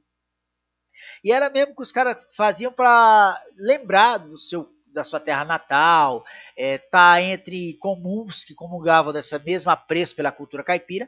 Foi daí que saiu a orquestra, né, Coração da Viola, saiu as duplas caipiras que tem aqui, que Pena Branca e Chavantinho, embora sejam de Minas Gerais, tiveram sua vida aqui em Guarulhos, seu Oliveira seu Olivaldo, é, depois dessa galera que saiu da Agas, né, mais posteriormente, na década de 90, fizeram o Viola Viva, que era um programa de rádio, depois virou um programa de auditório, né, que é todo último domingo de todo mês, há 25 anos aqui em Guarulhos, que é a comandada da Áurea Fontes, né, que eu falo muito da dissertação sobre ela. Então, o que eu sempre percebi, houve é, manifestações, tanto é, a nível institucional, por parte do poder público, sem remuneração, diga-se passagem, sem remuneração nenhuma né? Mas também houve iniciativas particulares desses violeiros de se, se angariarem, se unirem e fazer eventos culturais, né? Tem, as rodas de viola, as folia de reis, né? a folia de reis aqui do Carmela, que ainda hoje existe, tem a Folia de Reis, Mensageiro Santo Reis, que é do seu Oliveira, que ainda hoje está em atividade, tem as antigas, que era da Folia de Reis de Vila Galvão, do Bom Clima, que não existem mais, mas sempre teve esse ímpeto da, de se unir, de comungar de uma arte comum e fazerem, né? Tanto a nível institucional, sem apoio financeiro, né? Era só a concessão de espaço, como também teve o ímpeto deles de maneira informal de fazer. Então houve a questão de trabalho é, respaldado pela instituição pública e também houve iniciativas particulares mas a viola sempre estava em cena. Mas por quê? Era mais a questão do apreço, do resgate, uma coisa que eles sentiam. Então, é, quebra muito aquela ideia de uma de uma militância, né? Os caras fazem a arte, que eles são guerreiros e não sei o que, eles fazem essa arte. Não. É, esse mundo do, da música caipira e da música repentista, eles fazem isso porque sentem isso. É totalmente orgânico. É uma parada tão orgânica, uma parada tão deles, é tão de dentro, que eles fazem às vezes sem sentir. Então eles fazem militância sem saber o que é militância. Diferente de uma galera que eu vejo de slam, uma galera que eu vejo de hip hop, que eu gosto também a galera de, de slam, de hip hop, essa galera de poesia marginal, eles fazem, mas eles têm uma consciência política tão aflorada que eles fazem para dar tapa na cara do sistema. A galera que é desse espectro caipira, esse espectro do cordel, esse espectro repentista, eles fazem esse tapa na cara do sistema. Ele mostra a cultura popular deles. É contra a cultura de massa, contra a cultura de alienação, só que eles fazem totalmente orgânico, né? Eles não precisam mostrar que são militantes, eles são na essência, né? Aí, tanto que às vezes eles são às vezes é, mal compreendidos por essa galera mais politizada. É, essa galera tradicional, não sei o que, é meia reaça. Não, não é questão de meia reaça não, cara. Eles fazem a cultura deles, agora qualquer indivíduo de má fé que chega e fala, vou patrocinar a produção de vocês, vou chegar aqui, vou ajudar. Os caras compram, porque os caras passou a vida inteira sem patrocínio, passou a vida inteira fazendo na, na raça, passou a vida inteira fazendo porque gosta, né? Quando vê um cara que patrocina os caras, os caras agradecem, valeu, obrigado, não sei o quê.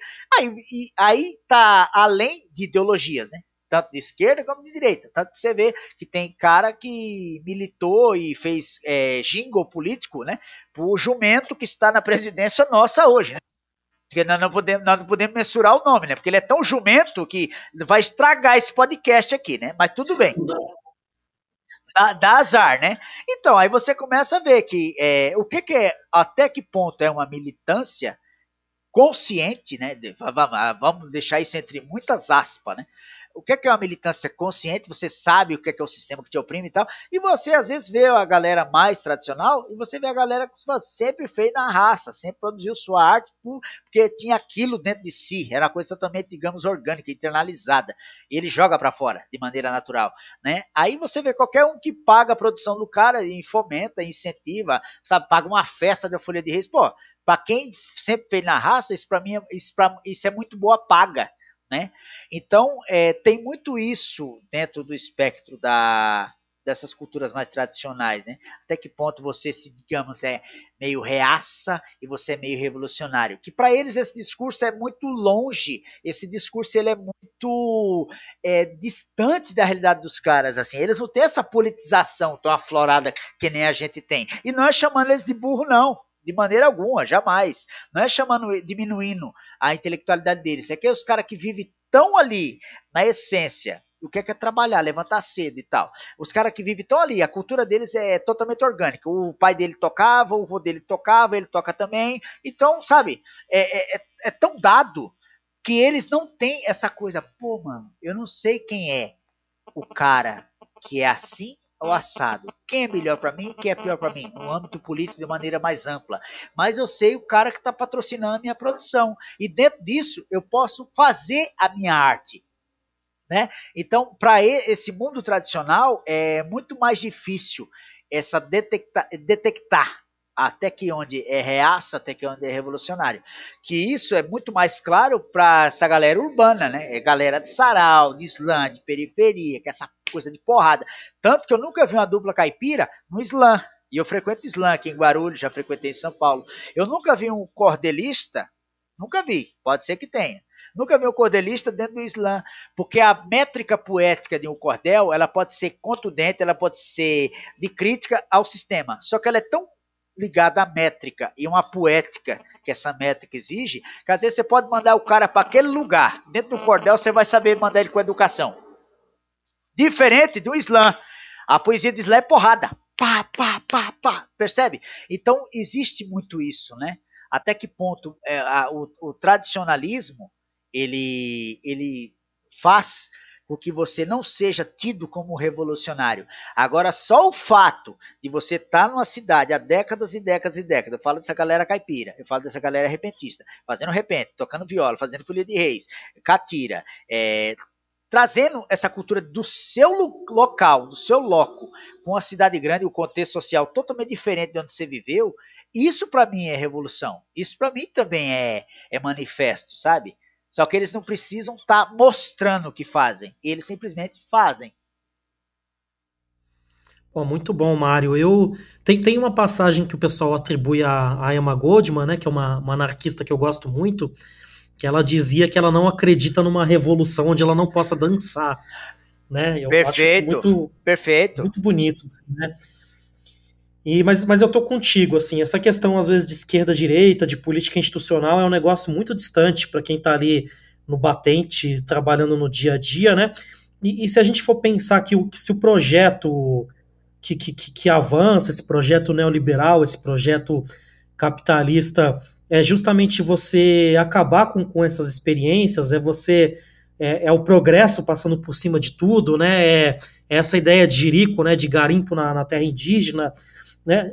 O quanto também a gente exaltar né, uma cultura caipira, uma, uma coisa que vai contra essa, essa ideia de urbanização, essa ideia de progresso, também não, não é uma ideia revolucionária, né? Então, as coisas também não são tão preto no branco, às vezes, como a gente quer, quer ver, né? Tão simples, né? A realidade sempre é muito mais complexa. Então, encaminhando aqui já para o final do nosso programa, eu estou pedindo pedir para Fernanda e vou pedir para você também dar algumas dicas culturais relacionadas ao seu tema de preferência. E pode, pode ser, por exemplo, documentário, filme, pode ser um disco que você gosta muito, pode ser uma dica culinária, pode ser uma, uma festa que você recomenda que as pessoas vá, tá? Qualquer dica cultural que você considera válida, Pode, pode dar mais de uma, inclusive, livro também, se quiser. Eu, eu vou dar a minha dica primeiro, enquanto você vai, vai pensando. É, eu, eu, estive em Morungaba para tocar num casamento e visitei lá uma loja de doces e comprei a famosa tríade do, dos doces tradicionais brasileiros, né? Que é marmelada, goiabada e marrom glacê.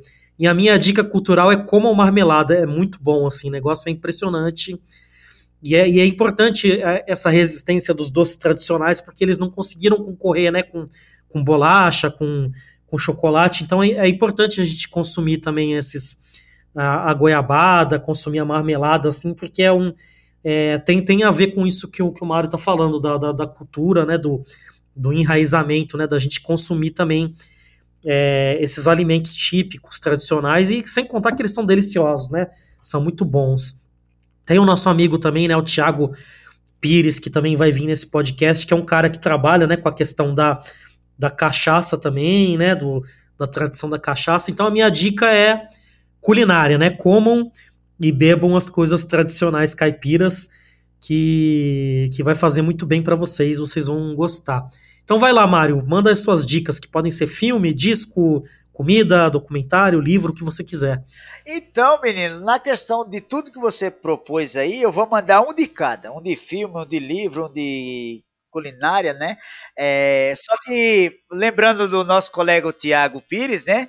Manda um verso para ele, que não é meu, é do grande cordelista José Costa Leite, de Sapé, na Paraíba, que viveu a vida inteira no Recife, né? Pai nosso que está no céu, faça a cana crescer, com o inverno sadio para ela amadurecer, que ela é saborosa e dá cana gostosa para todo mundo beber. Aí todo mundo vai lembrar do Tiago Pires, que é o grande consumidor, o grande é, conhecedor de alambiques, né? E faz esse intercâmbio com a galera faz a cachaça artesanal, né? Aí você manda também como um abraço para ele, né?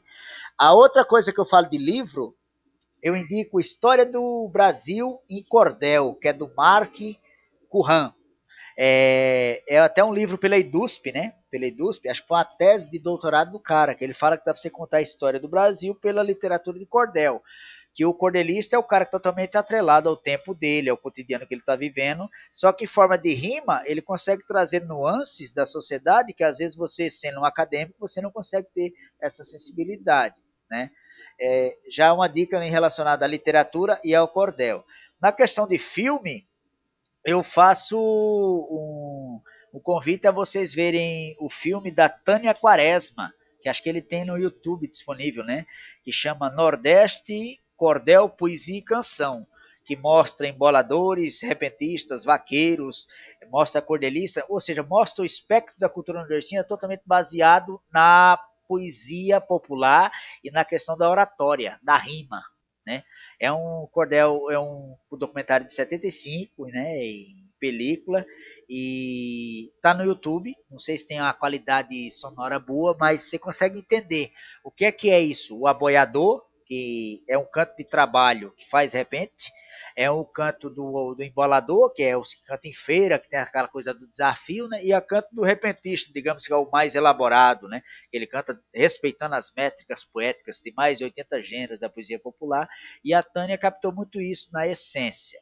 Já falei de um livro, né? Já falei de um filme, eu faço também o convite a ver um trabalho acadêmico, né? Sobre a questão de, do repente, né? É um livro da década de 80, que é uma tese de doutorado salvo engano, é da Inês, Inês Ayala. Da Inês Ayala. É no Arranco do Grito, Aspectos da Cantoria Nordestina. É quando ela faz um resgate do final da década de 70 para a década de 80, de como é que é esse espectro de imigrantes nordestinos aqui, que houve de repente nos bares nas casas do norte, né? E como é que essa cultura é, Maria Inês Novaes Ayala, no Arranco do Grito, aspecto da cantoria nordestina. A tese de doutorado dela é de 88, né? Só que ela pesquisou o campo de final de 70 para 80 e ela mostra, né, como é que é isso, né? E como é que é o repente nordestino aqui em São Paulo, que ele não é da capital, ele não é do grande centro, ele não é da Paulista, ele não é do, da Oscar Freire, ele é das quebradas, ele é de Boa Esperança, em São Mateus, ele é da cidade de Tiradentes, ele é da, de Itaquera, repente que é repente mesmo, é Casa do Norte, é boteca, todo mundo bebendo, e os caras fazem uns versos assim de você admirar na hora, no ato, né? O som de viola e a questão poética, né? Aí eu falo nessa questão acadêmica também. Também convido para ver a dissertação que a gente escreveu, né? Tá no repositório da Unifesp, né? Que é Violas Urbanas, a expressão de uma arte popular e a configuração desse fenômeno na cidade de Guarulhos. Que modesta parte foi a gente que escreveu, né, e fala sobre os violeiros caipiras e repentistas que vivem em Guarulhos, né? Tem a entrevista deles, né? E eu quis fazer isso. Né? Um capítulo foi dedicado à voz deles. Tanto que eu falei com o meu orientador, eles vão ter que falar aqui. Eu acho que é muita prepotência você estar tá dentro da academia e tratar os outros como objeto que não fala, que é inanimado. Aí esses caras estão vivos, esses caras voz, esses caras vão falar sim. Então o capítulo 3 é só concedido as entrevistas deles, né? O máximo que eu fiz no capítulo 1 e 2 foi recortes históricos, né? levantar é, fontes né, e tal. Agora, se os caras estão tá vivos, os caras têm que falar, né? Embora seja uma coisa recortada. E dentro da pesquisa, eu sempre deixei bem claro uma coisa: que seja o meu trabalho um primeiro, que fale em Guarulhos, mas também que seja a ponte para outros trabalhos também falar. E ponte para outro trabalho, às vezes pode contrapor o seu argumento. E está muito bom. Porque dentro da academia é isso, né? Às vezes você faz uma tese, você faz uma dissertação e você pensa que você está sendo, às vezes, a essência, você está sendo uma referência daquele assunto. Não, mano, às vezes vai ter cara que vai ter um argumento tão bonito, tão fantástico, que ele vai contrapor aquilo que você escreveu. E é isso que é academia. É o conhecimento sendo construído em cima de conhecimento base de pesquisa. Não tem uma coisa meio de um preciosismo, né? Ah, eu sou doutor em alguma coisa, eu sou mestre em alguma coisa. Meu filho, eu sou mestre em ciências sociais, modesta parte, sou historiador de formação, mas meu serviço mesmo eu sou coveiro. Eu trabalho aqui como servidor municipal em Guarulhos, eu sou coveiro, eu enterro pessoas, né? Eu sou braçal. Que nem eu sempre fui minha carreira operacional a vida inteira. Fui servente de pedreiro, fui lixeiro, catei lixo, fui borracheiro de carreta, borracheiro de ônibus. Hoje eu sou coveiro. Eu só peguei profissão que é pesada. Então eu não vejo essa diferença do intelectual, né, pro braçal. Eu sou simplesmente um ser humano que decidi pesquisar e ter é, uma perspicácia naquilo que eu tenho afeição, que é viola, repente, cordel, né? E também entender com uma coisa, trabalha, trabalha em qualquer lugar, né? Você vê os grandes repentistas, Oliveira de Panelas era mestre de obra, Moacir Laurentino era agricultor, Tassilo Batista era agricultor, era vaqueiro, Pinto Monteiro, que é o maior repentista, foi vaqueiro. Então você vê gente que, que é da militância, você vê gente que é da, da luta, que foi metalúrgico, que foi trabalhador assalariado. Então, para mim, essa divisão intelectual e operacional, ela é boba e ela é nula e ela serve uma lógica de capital. Se você se você está numa, você tá numa pesquisa, nossa, você é pesquisador intelectual. Meu filho, todo intelectual, todo braçal que é trabalhador, ele levanta e bate ponto. Tem carteira assinada. Então, para mim, é trabalhador do mesmo jeito. É síntese. Né? Então, nessa questão de trazer referências para você pesquisarem, né? Eu posso dizer isso, né? Então, aí, no YouTube, né, tem duplas de repentistas, Moacir Laurentino, Sebastião da Silva, Otacílio Batista, Denise Vitorino, Oliveira de Panelas e Pedro Bandeira. É, vejam Tião Carreiro e Pardinho, vejam Cascatinha Ana, Mandi Sorocabinha, vejam Michel Teló, vejam todo mundo, vejam Luan Santana, vejam essa diferença e como é que é essa metamorfose do que é esse, digamos, a música caipira, a música sertaneja, até isso que a gente consome hoje. Porque eu consigo dançar muito bem no forró, no boteco que tá tocando, um Jorge Matheus, tomando uma cervejinha assim e tal, porque querendo ou não, é dançante, é legal, tem a questão do dueto bonito, né? Uma coisa que é tradição, tanto no sertanejo universitário, na música sertaneja, na música caipira, é o dueto uma voz oitava acima, outra voz oitava abaixo, cantando em terça. Mano, isso aí não muda, né? E a questão de você estar tá sempre na festa. Música caipira, repente, ele tá ligado à festa, tá ligado à manifestação popular. É isso que eu tenho para dizer. Acho que já falei demais. Pô, Michel Teló, que é um cara que eu admiro muito, assim, eu, eu, acompanho ele às vezes no The Voice, que eu assisto de vez em quando, né? Pô, ele é um cara que entende muito, assim, de, de música, né? E de e, e, e, da indústria, né? O cara, você vê que o cara sabe mesmo, né? O cara é muito inteligente. É, so, sobre dica cultural, Mário, eu fiquei lembrando aqui enquanto você falava, parece que tem um parceiro aí, um amigo seu que, que faz história em quadrinhos, né? Em cima de, de, de, viola caipira, né? De, de, música caipira. Como que é essa história aí? Então, ele não é só amigo meu, ele é amigo do Ivan, ele é amigo do André, ele é amigo de todo mundo que é violeiro. Ele é o, o André Garfunkel. O André Garfunkel, ele é quadrinista, né? Ele tem a formação, acho que nas artes, se não me engano. Ele é violeiro também, ele toca viola. E ele fez uma vez a história da música caipira em, quadrinhos. E eu tenho esse livro, salvo engano, aqui, ó. A Viola Encarnada, Yuri Garfunkel, né?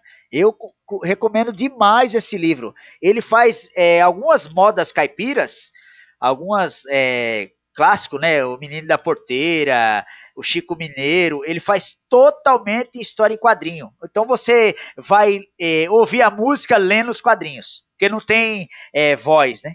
Tem só as imagens, as ilustrações mesmo, né? Ah, você vê o pretinho, o pretinho aleijado, você começa a abrir as páginas, então se você já tem internalizada a música, meu, você só vê a imagem aqui, você vê ó, a morte do carreiro, nossa, isso é muito lindo, né? Eu queria que tivesse imagem no podcast, vocês verem a beleza que é isso, né? Tem algumas modas caipira que ele transpôs totalmente no quadrinho. Tem 169 páginas. Né? Tem as referências das músicas assim e tal, mas assim, você não vai ver, você não vai ouvir as músicas, você vai lê-la em quadrinhos. E isso é muito louco, né? Isso é muito bonito, né? Então ele pegou essa coisa da, da arte plástica, né, do quadrinho e tal, e transpôs para você entender os quadros mentais quando você vê uma moda de viola. Pô, você, você entendeu uma moda de viola. O Pretinho Aleijado, A Morte do Carreiro, O Rei do Gado, O Mineiro Italiano. E você não, você não se entender a contexto histórico e você não fazer quadro mental, você perde a beleza do que essas modas. Não, com, com, certeza. O podcast ele não tem imagem, mas eu vou dar um jeito de, na descrição do programa, botar ou um site do Yuri, uma conta do Instagram, alguma coisa para que a galera possa acompanhar o trabalho dele, que, que realmente é muito fera, muito bom. Eu recomendo com força. Então, para a gente encerrar de vez, Mário, eu vou falar para você fazer a sua propaganda pessoal aí, né? Como que as pessoas podem te encontrar, se você prefere ou passar um e-mail ou passar suas redes sociais. E como você mesmo mencionou, você é poeta, você é cantador, né? Então eu ia também falar para você encerrar com uma poesia sua, pode ser improvisada ou pode ser alguma que você já já escreveu antes, né? Para você também divulgar aí seu trabalho, para as pessoas também poderem te, te encontrar aí nas redes. Pois é, nessa coisa das métricas poéticas, eu também sei fazer o meu jogral. Eu agradeço muito a conceder essa entrevista para o camarada Felipe, que é um camarada especial. Então, quem disserta para vocês nas linhas do bom e velho cordel, mostrando seu papel, é o camarada Mário Cabral. Esse camarada Mário Cabral aprendeu a fazer verso rimado, porque eu vi nos vinis do pai dele um cantador inspirado, cantando na maneira metrificada e como é apaixonada, um verso que sai apaixonado. O que é esse verso apaixonado? Cantado de improviso e ao som de uma viola. Agora, no repente, também eu aprendi a meter a sola, porque a gente aprende a se improvisar na poesia popular embalada nos acordes de uma viola. E encerro agora esse podcast de maneira excepcional. Eu aprendi a fazer as rimas, mas eu tenho um carinho especial, porque defende a cultura popular e de maneira exemplar eu digo, meu amigo, continue fazendo, esse especial. O que é, que é o especial? Um podcast feito sobre pessoas que pesquisam a arte popular, que sabe se debruçar no cordel e também se respaldar e espelhar. Camarada Felipe faz o verso bonito e também sabe fazer as entrevistas de uma maneira exemplar. Obrigado, Felipe. Pô, demais, quem sabe. Como diz o Fausto Silva, né? Ô louco, meu. quem sabe faz ao vivo. E quer deixar isso, os, os contatos aí pra galera te, te achar, achar sua, suas poesias, suas músicas. Você tem. Parece que tem um, um filme, né? Que, que no, no, no YouTube que você produziu, né? Sim, então, eu fui o produtor do documentário e meu camarada Daniel Neves foi o diretor. O nome do filme chama-se Cantoria Urbana fala sobre esses caipiras e esses violeiros repentistas que vivem em Guarulhos. Ele está disponível no YouTube, é só digitar Cantoria Urbana e vai aparecer lá. Tem o trailer e tem o filme mesmo, né? Aí tem o meu Facebook, que é Mário Cabral, né? E outra coisa que eu ia falar também, dessa coisa da, da poesia, né?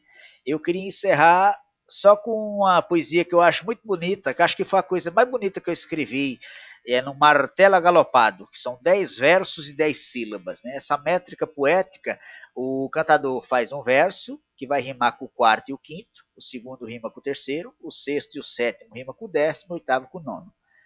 Mais um dia longo e quieto que me corrói, me priva e devora, do crepúsculo à barra da aurora, de agonias e angústias meu dever é repleto. Desde muito me sinto incompleto em amor, afeto e compaixão. Sobrou-me a frieza, amargura e desilusão. Meu viver nunca mais fora composto, sem ver a luz do teu meigo rosto clarear a treva do meu coração. Eu era fogo, virei cinza nessa paixão, e sem dó alguma me queimou. Do fogo vazio, nada restou que as cinzas se atrelaram com a poeira do chão. O ostracismo, abismo e solidão transformaram-me no ser triste e vazio. Todo aquele fogo, hoje é um gélido frio, minha fonte que emanava riso e vigor, verteu-se em marasmo de sabor. Meu tenro inverno tornou-se o verão estio. Essa poesia é mais comprida, ela tem mais 10 estrofes de 10 versos, ela é bem comprida, e o nome dela chama-se Retrato de Amor Perene. Foi quando eu levei uma bota de uma galega que eu gostava dela e ela não quis nada comigo. É isso. Mário, sem palavras, muito obrigado mesmo assim pelo por você doar aí o seu tempo para nós. Espero que o podcast ajude a reverberar a sua pesquisa, a reverberar o seu trabalho, a cultura caipira, a cultura da viola.